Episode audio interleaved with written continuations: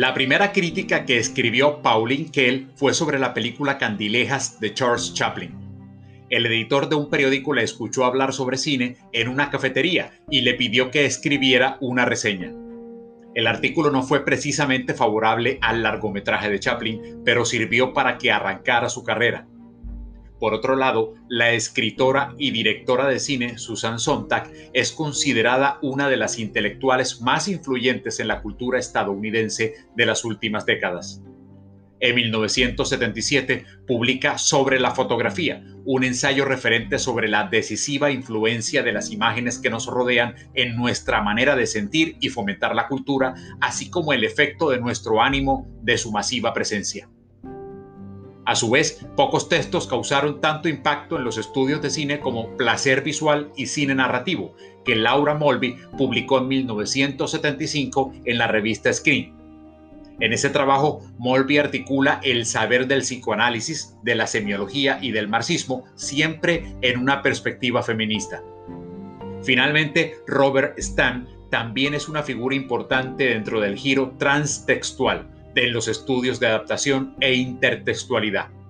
El trabajo de Stan en literatura y cine formó parte y ayudó a avanzar en el campo de los estudios de adaptación que ha experimentado un auge desde principios del siglo XXI.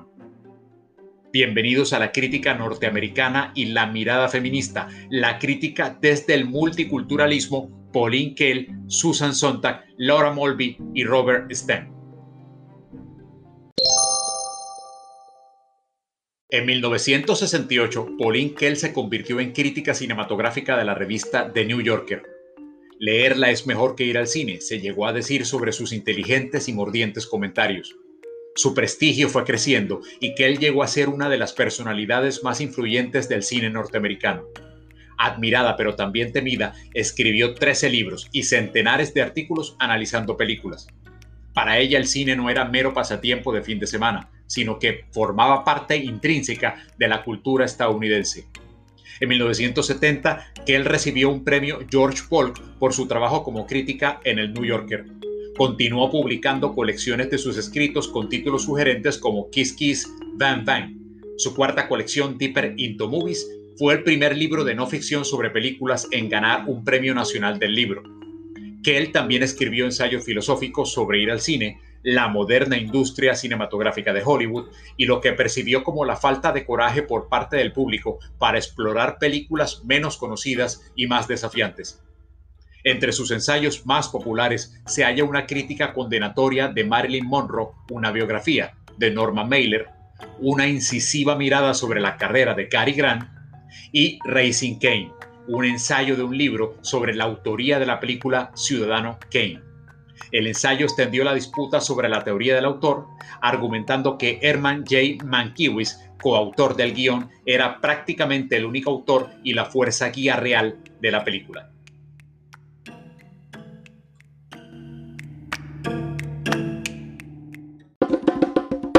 Es indudable que una fotografía puede retratar el aspecto más estético en el sentido de amable de la realidad.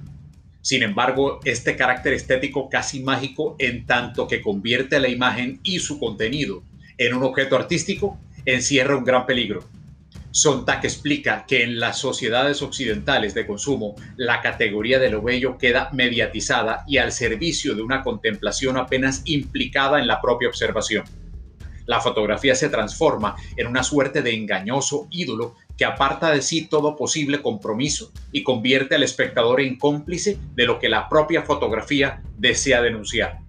En palabras de Sontag, las cámaras reducen la experiencia a miniaturas, transforman la historia en espectáculo.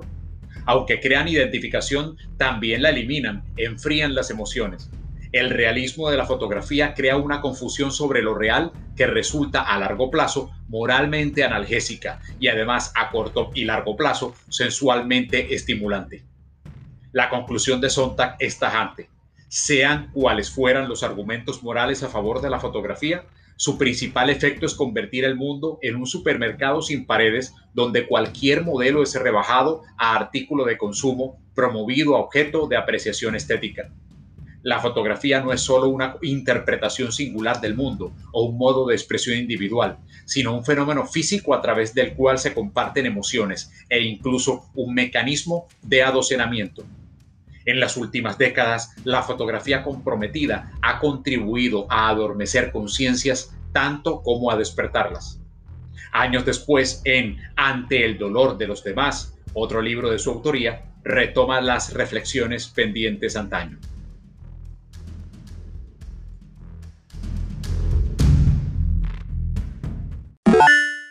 Placer visual y cine narrativo de Laura Molby plantea un estudio de la recepción que incluye la subjetividad espectatorial, haciendo uso de las nociones de boyerismo y escopofilia, políticas de identidad que privilegian el recorte de género tanto en la recepción como en el texto fílmico, y en última instancia una crítica de la práctica del cine, construcción de la mirada tanto en la puesta en escena como en la estructura del aparato.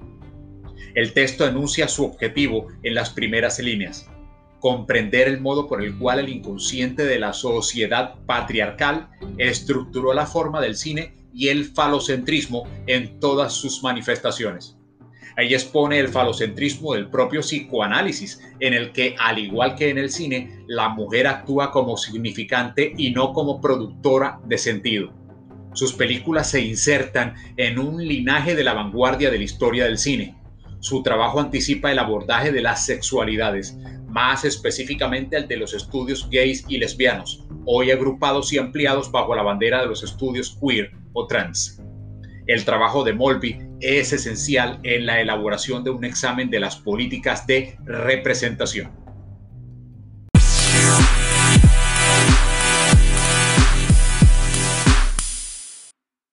El ensayo de Robert Stem, Más allá de la fidelidad, pidió un cambio de paradigma más amplio en el que los autores pasaron de un enfoque binario de fidelidad novela-película a un enfoque transtextual más abierto.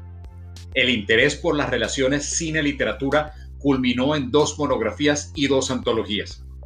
Literatura a través del cine, Realismo, Magia y el Arte de la Adaptación, publicada en 2005. Y François Truffaut y sus amigos, Modernismo, Sexualidad y Adaptación, de 2006. El primero ofreció una descripción historizada de las tendencias clave de la historia de la novela.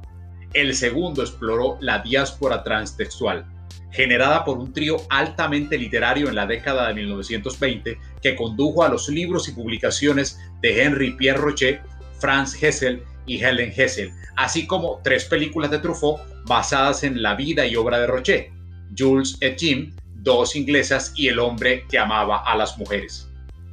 Ha sido todo por hoy. Hasta el próximo episodio.